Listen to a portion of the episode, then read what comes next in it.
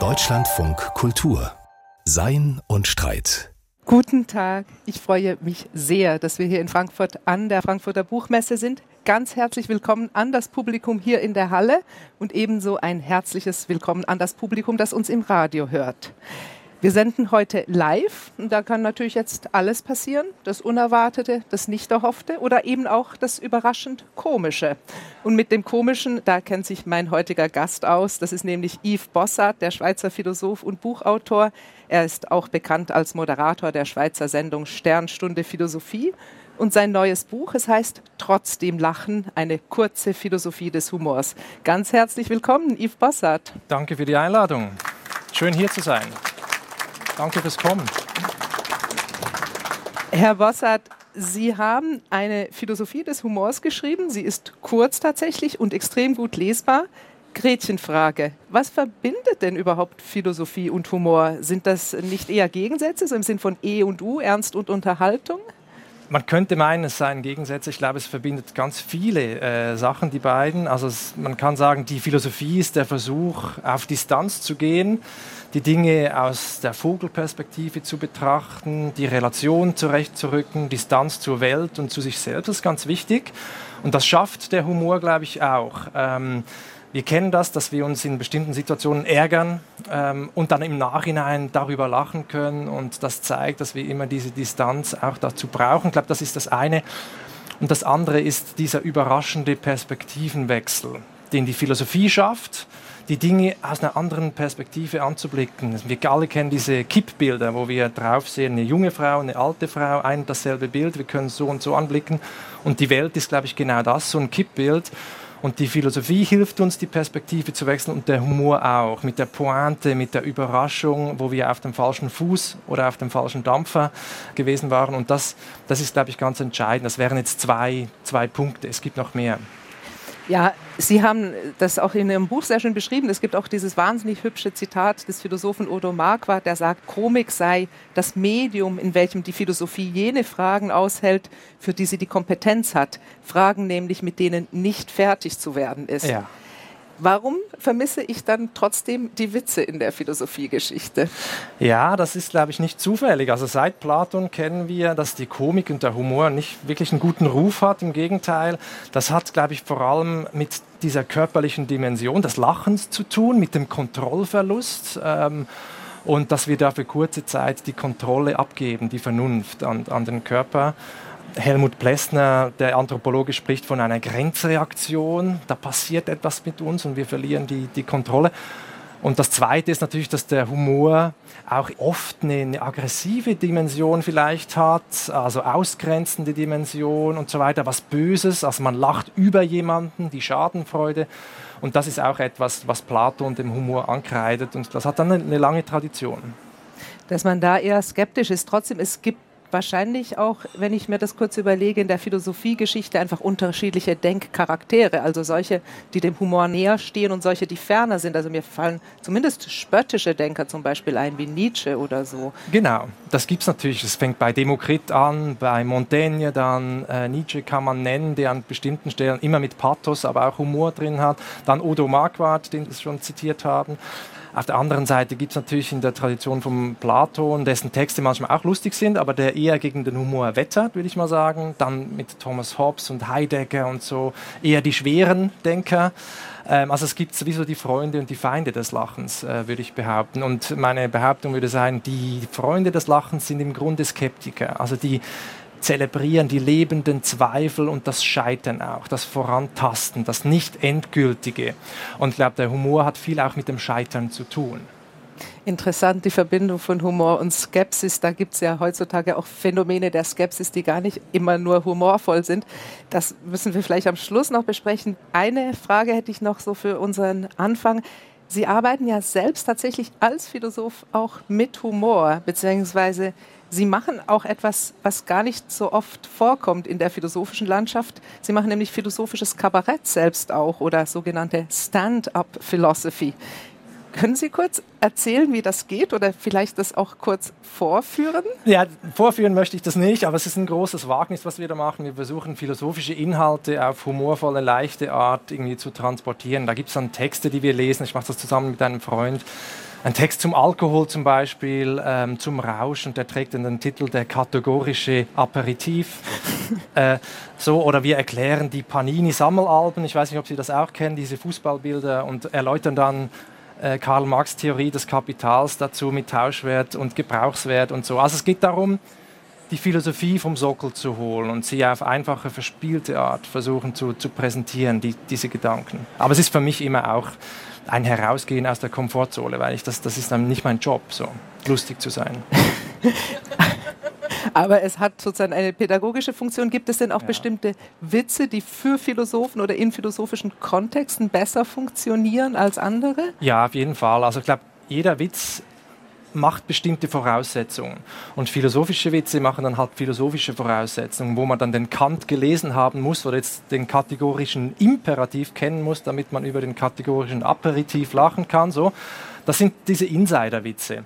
Es gibt aber auch die These von Simon Critchley zum Beispiel, einem US-amerikanischen äh, Philosophen, der sagt, letztlich ist Humor immer so etwas wie kulturelles Insiderwissen. Also in jedem Witz, in jeder Pointe steckt ganz viel Weltbild von uns drin und wir müssen schon vieles wissen und verstehen, damit wir über etwas lachen können. Lassen Sie uns jetzt vielleicht mal etwas grundsätzlicher über Humor und das Lachen nachdenken. Es gibt dazu ja schon auch einiges an Theorie, auch an philosophischer Theorie. Mhm. Ganz grundsätzlich, warum lachen Menschen überhaupt? Wenn ich das wüsste. Also es gibt äh, verschiedene schöne Theorien dazu. Auch mal erstmal die Frage, woher kommt das? Und machen das die Tiere auch? So. Ja. Das ist ein sehr seltsames Verhalten erstmal so. Ja. Das Zwerchfell, die Vibrationen und so. Dieser Kontrollverlust. Und eine bekannte Theorie sagt, das kommt aus dem Spielen. Also Spiel und Lachen hängt ganz eng zusammen und man beobachtet das auch bei Tieren, dass die so etwas wie Lachen zeigen, also Menschenaffen, aber auch bei Ratten zum Beispiel, dass die so eine Staccato-Atmung haben, wenn sie miteinander spielen und einander hinterherjagen und sich raufen und so weiter. Ähm, und wir kennen das auch, wenn, wir, wenn ich mit meinen beiden kleinen Töchtern spiele zum Beispiel und sie erschrecke und so, dieses Lachen als Signal, hey, das ist nicht ernst gemeint, das ist nur Spiel. Aber das ist, ganz unwillkürlich. Es hat erstmal keine bewusste Signalfunktion. Es passiert einfach. Richtig, aber evolutionär versucht man das so zu erklären. Die. Evolutionspsychologie versucht das so zu erklären. Woher kommt diese Emotion, diese starke Emotion? Und sagt, letztlich hat es die Funktion, ein Signal zu sein dafür, dass es ein Spiel ist. Und wir kennen das heute noch. Also dieses spielerische Grenzen ausloten, auch. Ähm, andere Regeln setzen, den gesunden Menschenverstand außer Kraft setzen, äh, Höflichkeiten außer Kraft setzen. So. Das machen wir auch in Witzen zum Beispiel. Also das ist selbst eine Form des Spiels, könnte man sagen. Ein geistiges Raufen oder den anderen geistig aufs Kreuz legen, indem man ihn auf die falsche Fährte führt. Und diese Dimension hat das, glaube ich, auch. Also das Spiel scheint sehr zentral zu sein für das Lachen. Und es ist eine grundsätzlich soziale Funktion, habe ich mich gefragt, weil man kann schon selber laut lachen, wenn man etwas liest, etwas Lustiges oder etwas Lustiges sieht und ganz alleine ist. Aber die wesentlichen Lachsituationen sind soziale Situationen. Sehr, stimmt. Und die allermeisten Situationen, wo wir lachen oder lächeln, haben nichts mit Komik und Humor zu tun. Das ist auch sehr wichtig, sondern ist ein Signal für die alle anderen, um zu sagen, ich komme in, in Frieden, ich tue euch nichts, ich bin harmlos. So. Äh, genau, das Lächeln, auch das unterwürfige Lächeln vor der Chefin zum Beispiel. Also es ist auch ganz entscheidend. Es gibt ganz unterschiedliche Arten des Lachens. Warum wir lachen, aus Verlegenheit, aus Peinlichkeit, ähm, weil wir Lachgas konsumiert haben und so weiter. Und die haben nichts, erstmal nichts mit Humor zu tun. Das ist die Frage, wann kommt die Komik äh, dazu und was macht das mit unserem Lachen? Ja, ich war kurz davor zu fragen, ob nur wir Menschen lachen. Das haben Sie jetzt schon erklärt, dass es nicht der Fall ist. Ist denn Komik etwas spezifisch Menschliches, also ein, so ein Alleinstellungsmerkmal, was man dann philosophisch so formulieren kann, der Mensch ist das humorvolle Tier, so wie man sagt, der Mensch ist das rationale Tier, wobei wenn ich dann so in meine Umgebung schaue, stimmt das halt auch. Aber letztlich beides nicht immer, muss man dazu sagen. Was mit dem Rationalen? Also sowohl das Rationale wie auch das Humorvolle. Ja, also ich würde schon sagen, also Tiere können lachen, aber ob sie Humor haben, würde ich bezweifeln, weil diese Fähigkeit, ich glaube, es ist eine Fähigkeit, dass wir das Komische als solches erkennen und darüber lachen können. Und das hat viel mit dieser Distanz zu tun, über die wir am Anfang gesprochen haben. Ich glaube, viele Tiere sind dazu nicht in der Lage. Aber die können natürlich dieses Lachen und dieses Regeln brechen und nicht ernst meinen, dieses Spielerische, das ist da. Mhm. Aber diese ungeheure Distanz, zu der der Mensch äh, fähig ist, glaube ich, das ist uns vorbehalten. Und das wäre dann auch eine Unterscheidung, die man machen könnte. Humor, würde ich sagen, ist eine Eigenschaft und eine Fähigkeit von uns. Und die Komik, das ist eine Eigenschaft der Dinge, über die wir lachen. Ob das jetzt ein Clown ist oder ein Witz ist oder ein Sketch ist oder sowas. Also diese Unterscheidung, die Komik wäre, aber die liegt ja nicht in den Dingen selbst. Das ist, was wir in die Dinge hineininterpretieren. Schwierige Frage. Also so halb halb würde ich sagen. Also man kann natürlich darüber diskutieren, ob etwas denn komisch ist und warum man das komisch findet. Es ist nicht gänzlich subjektiv. Darüber können wir vielleicht Darüber, noch ja. reden, aber ähm, es ist nicht so objektiv wie jetzt das Matterhorn oder der Mount Everest. Er einfach dasteht, sondern man kann, es gibt auch nicht so etwas wie einen kosmischen Witz, über den jetzt niemand lachen würde. Das wäre absurd. Also man könnte nicht sagen, es gibt einen super Witz, der super lustig ist, aber niemand findet ihn lustig. Das wäre ein Widerspruch. Insofern gibt es da diese subjektive Komponente auf jeden Fall. Mhm. Und wenn ich es jetzt richtig verstanden habe, durchaus eben auch in dieser Distanznahme, die eben in diesem Sinn für Humor drin liegt, muss man dann doch auch bei allem Kontrollverlust, der physisch auch im Lachen liegt, sagen, dass das Lachen eine Tätigkeit, die irgendwie offensichtlich mit unserer menschlichen Fähigkeit zu rationaler Distanzierung zu tun hat. Also ist doch wiederum mit der Rationalität verbunden. Ja, obwohl, also wenn ich jetzt meine zwei kleinen Kinder anschaue, meine, meine Töchter, dann haben die schon sehr früh angefangen zu lachen. Also die Frage, welchen Rationalitätsbegriff hat man, hat man da? Also die reine Überraschung. Zum Beispiel es gibt dieses Spiel, das man macht, man verdeckt die Augen des Kindes mit einem Tuch, zieht es wieder weg, dieses äh, Kuckucksspiel, sagt man in der Schweiz, Kuckuck, und dann lacht das Kind. Und aus dieser Angst heraus kommt diese Erleichterung, da ist wieder das vertraute Gesicht. Und dazu braucht man, glaube ich, gar nicht so viel Rationalität, das ist eher eine, eine, Gefühls, eine, eine Gefühlssache. Aber klar, wenn es dann um, um Wortwitze geht, so etwas wie, was macht ein Clown im Büro, Faxen, da muss man natürlich einiges wissen über Büros und über Clowns und so. Und das spielt natürlich die Rationalität und auch das, die Logik, die dann durchsprochen wird, eine große Rolle. Mhm. Und über Faxgeräte, das Wissen, was auch langsam verloren geht. ähm, aber wir haben jetzt schon ganz gut besprochen, was sozusagen philosophisch vielleicht Grundlagen auch sind, auch evolutionstheoretisch des Lachens, der Komik, des Humors.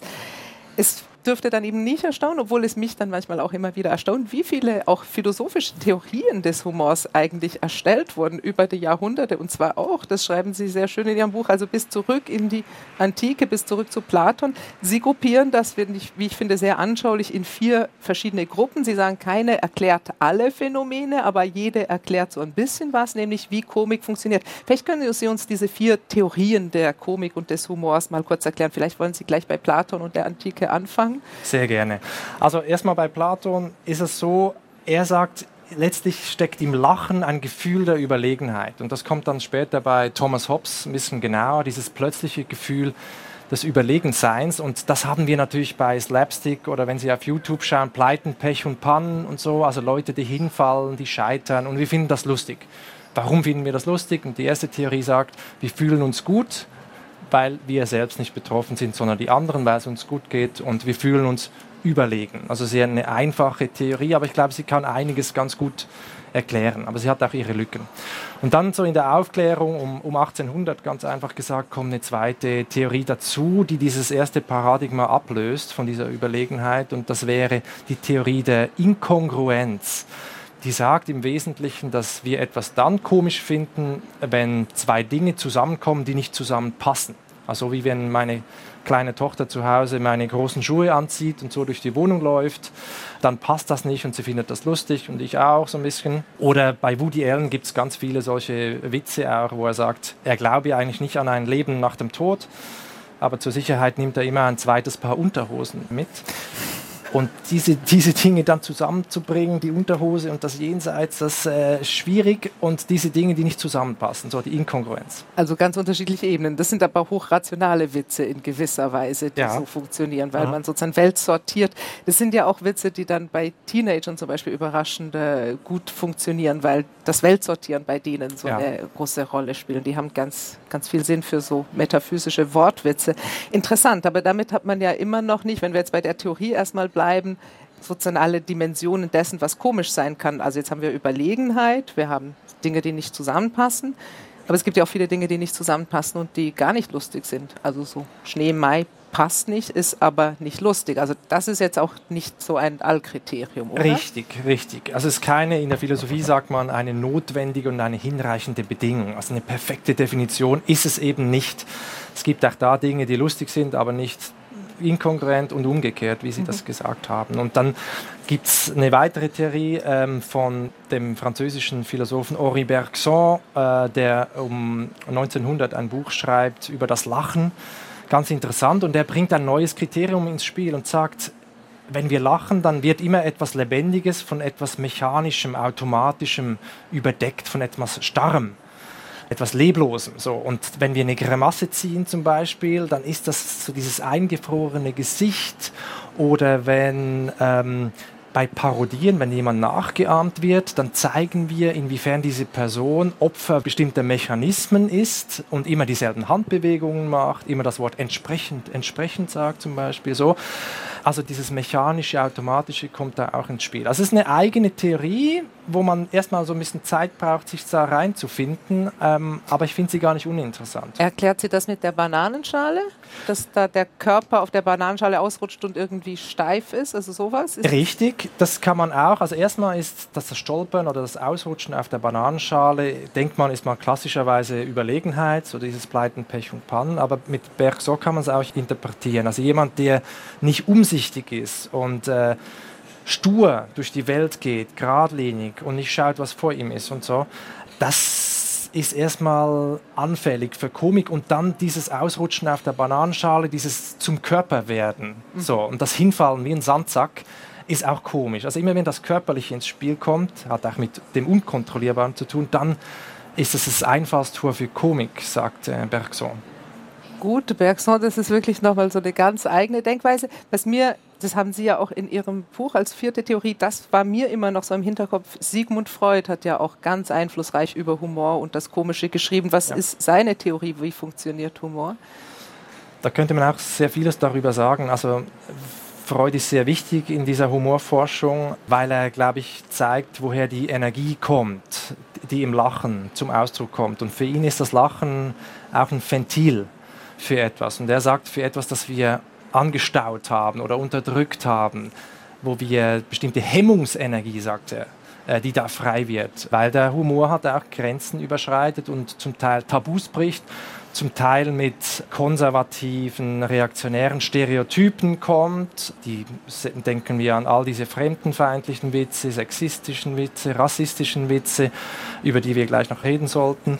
Aber das ist für Freud ganz wichtig und er sagt, da steckt halt äh, viel drin und, und er glaubt, nur so kann man diese Energie erklären, die da im Lachen zum Ausdruck kommt. Das ist das Erste. Und das Zweite, was er sagt, genauso interessant, dass wir manchmal uns auch bestimmte Emotionen sparen, indem wir drüber weglachen.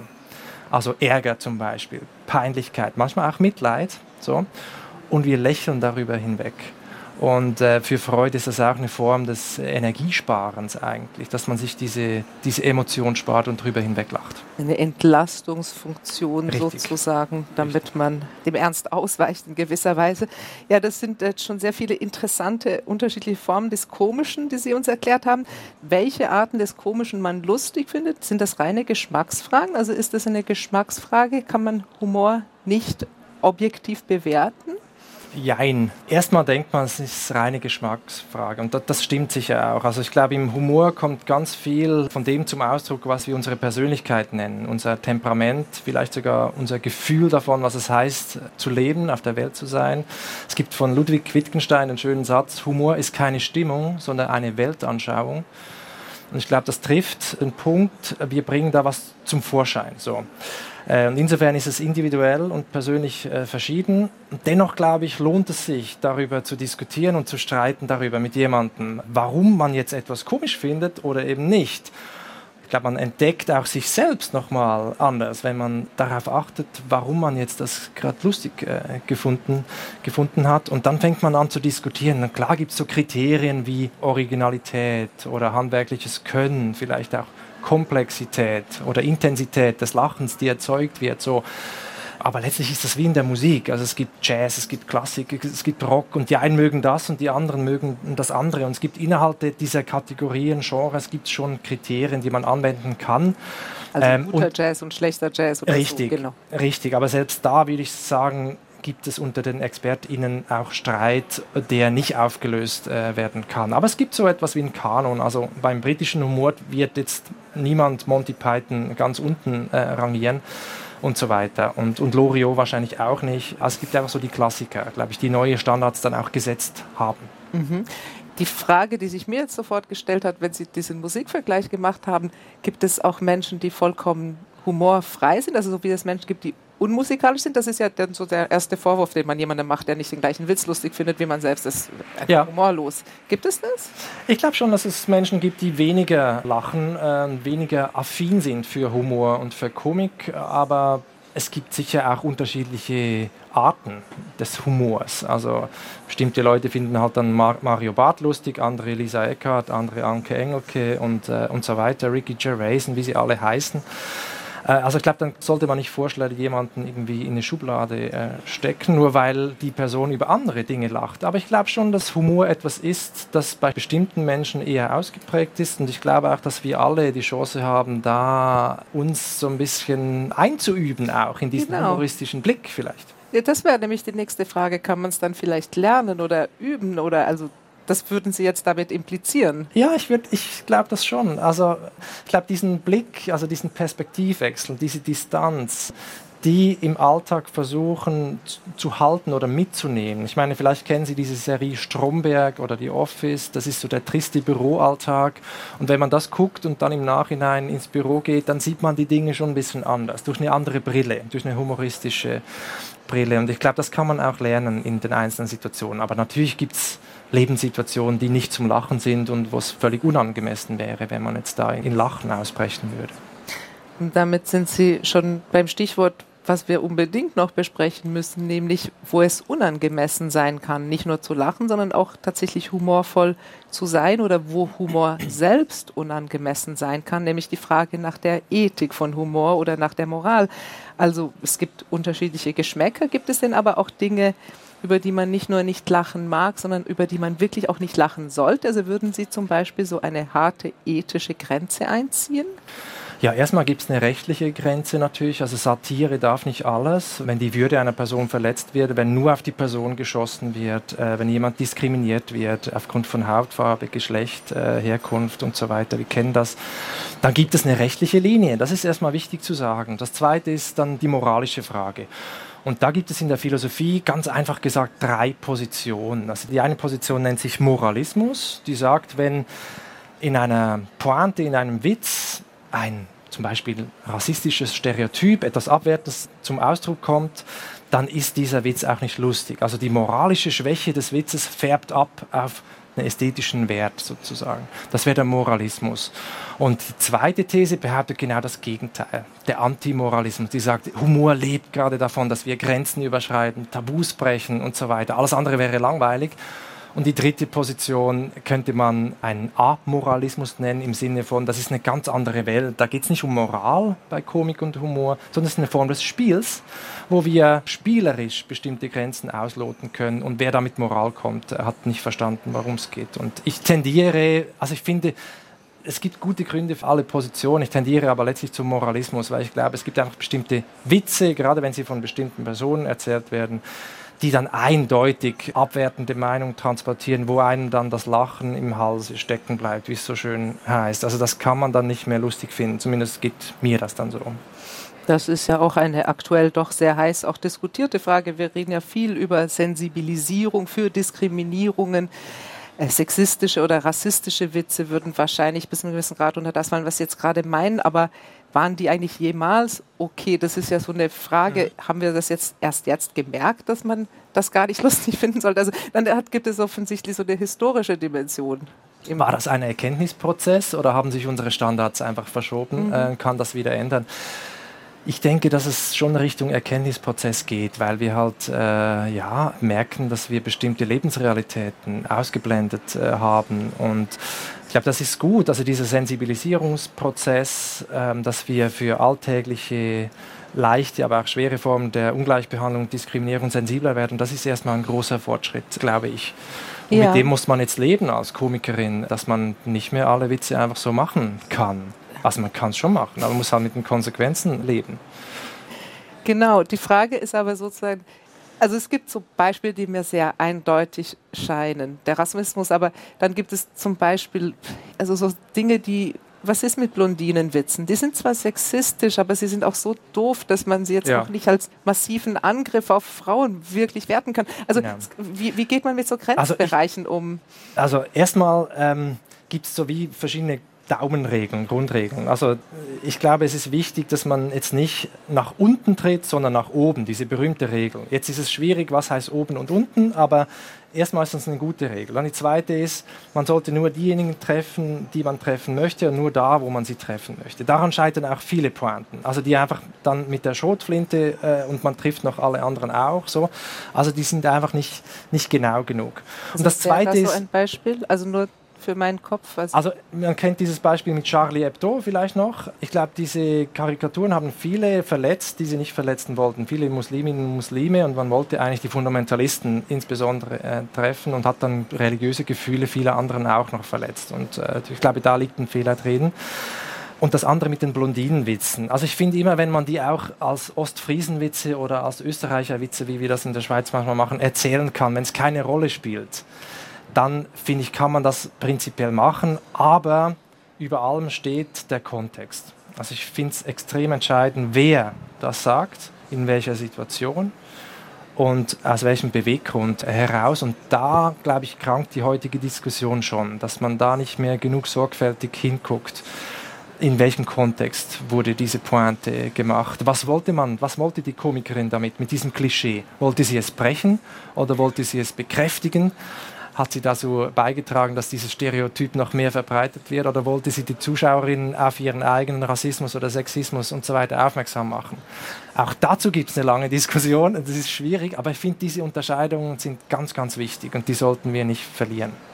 Ja, und der Kontext macht es aber wirklich auch schwierig, tatsächlich, wie Sie schon angedeutet haben, so klare Kriterien zu benennen. Also Sie sagten nicht nach unten treten, nur nach oben. Ja. Und dieses oben und unten ist aber auch kompliziert. Also man kann sagen, die Blondinenwitze sind entschärft, weil der Sexismus allgemein in der Gesellschaft nicht mehr so virulent ist, dass das ein deutliches nach unten treten sein muss in jedem Fall. Oder der Kontext, wer das erzählt, macht auch einen Unterschied. Aber wir haben natürlich dann bei jeder Art von Klischee wahrscheinlich jemanden, den das dann doch irgendwie stört oder dem das eben nicht komisch vorkommt. Und da sozusagen ein hartes Kriterium zu finden oder wer sich von was angegriffen fühlt, das ist ja wahrscheinlich dann auch in gewisser Weise so individuell, wie, wie jeder Mensch individuell ist. Also wie macht man da ein hartes Kriterium für diese Moral? Ich glaube, dieses harte Kriterium finden wir da nicht. Also es ist ein Aushandlungsprozess, der gerade jetzt stattfindet. Und es gibt, wir kommen über diese Sensibilitäten leider Gottes nicht hinweg. Also das ist schon sehr wichtig. Wir können jetzt nicht rein aus der Vernunft sagen, doch, dieser Witz ist völlig okay, moralisch einwandfrei. Und wenn sich die Person verletzt fühlt, dann hat sie den falsch verstanden. Das geht nicht. Also wir müssen mit unseren eigenen Sensibilitäten auch an, an Humor herangehen und die verändern sich äh, zurzeit gerade. Aber die Sensibilität ist auch nicht das Alleinstellungsmerkmal oder das entscheidende Merkmal, weil wie in der Musik, also ein sehr leichtes, verspieltes Stück von Mozart kann ich sehr traurig finden, einfach aus einem Zufall heraus, weil ich dieses Stück gehört habe, als ich erfahren habe, dass ein Freund von mir gestorben ist, zum Beispiel. Mhm. Und immer wenn ich dieses Stück höre, werde ich traurig und, und, und, und zieht mich runter. Und das kann natürlich mit Humor auch so sein, dass die Reaktion unangemessen ist. Also die Frage ist, was ist eine angemessene Reaktion? Das war, ist eine Frage, die schon Aristoteles gestellt hat. Also nicht jedes Lachen ist schlecht, es gibt ein zu viel und ein zu wenig und die, das Ziel ist es, das richtige Maß zu finden oder die Mitte zu finden, das Angemessene, die angemessene Reaktion. Aber was die ist, äh, glaube ich, kann weder die Vernunft alleine noch unsere Sensibilitäten entscheiden. Also wir befinden uns so in einem großen Aushandlungsprozess, könnte man sagen.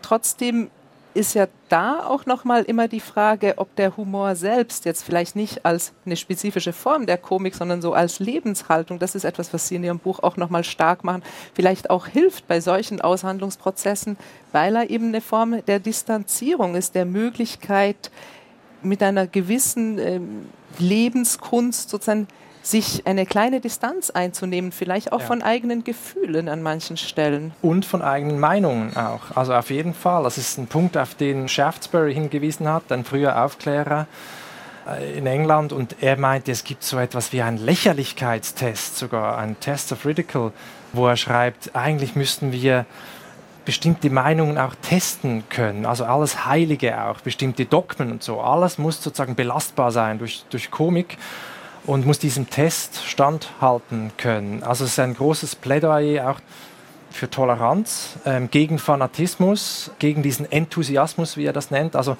die Kunst eigentlich sich nicht nur Distanz zur Welt und zu sich selbst, sondern auch zu den eigenen Meinungen.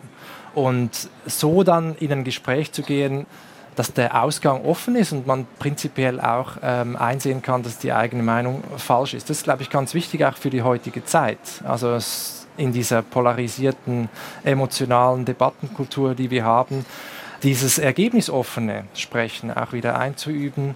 Das ist, glaube ich, für die demokratische Meinungsbildung sehr interessant. Und das zweite Stichwort Ambiguität. Also bei Helmut Plessner findet man schon den schönen Satz, ähm, Komik ist der Triumph des Seins über die Eindeutigkeit. Also das heißt, dieses uneindeutige, vage, ambiguit, also dieses mehrdeutige, ich glaube, das liegt, das ist im Wesen des Humors drin und dass wir da manchmal eben nicht sagen können, diese Pointe ist eindeutig so oder so zu lesen und dass wir lernen auch das auszuhalten, diese Ambiguität. Das ist, glaube ich, auch was Wichtiges, also mit Widersprüchen leben zu können. Und äh, es gibt sogar die israelische Philosophin Lydia Amir, die, die den schönen Satz gesagt hat, Komik hilft uns, also Humor hilft uns eigentlich, so tragische Widersprüche umzudeuten in komische Inkongruenzen über Dinge, die wir wieder lachen können. Ich glaube, das ist ein Schlüssel zur Lebenskunst, diese Einsicht, dass wir mit den Widersprüchen des Lebens, um die wir nicht herumkommen, dass wir lernen müssen, mit denen zu leben oder sie sogar zu umarmen. Also so eine Einübung in Ambiguitätstoleranz oder eben auch in hermeneutisches Wohlwollen, also in diesem radikalen Verdacht, dass ich vielleicht nicht recht habe oder Richtig. jemand anders auch einen Punkt haben könnte.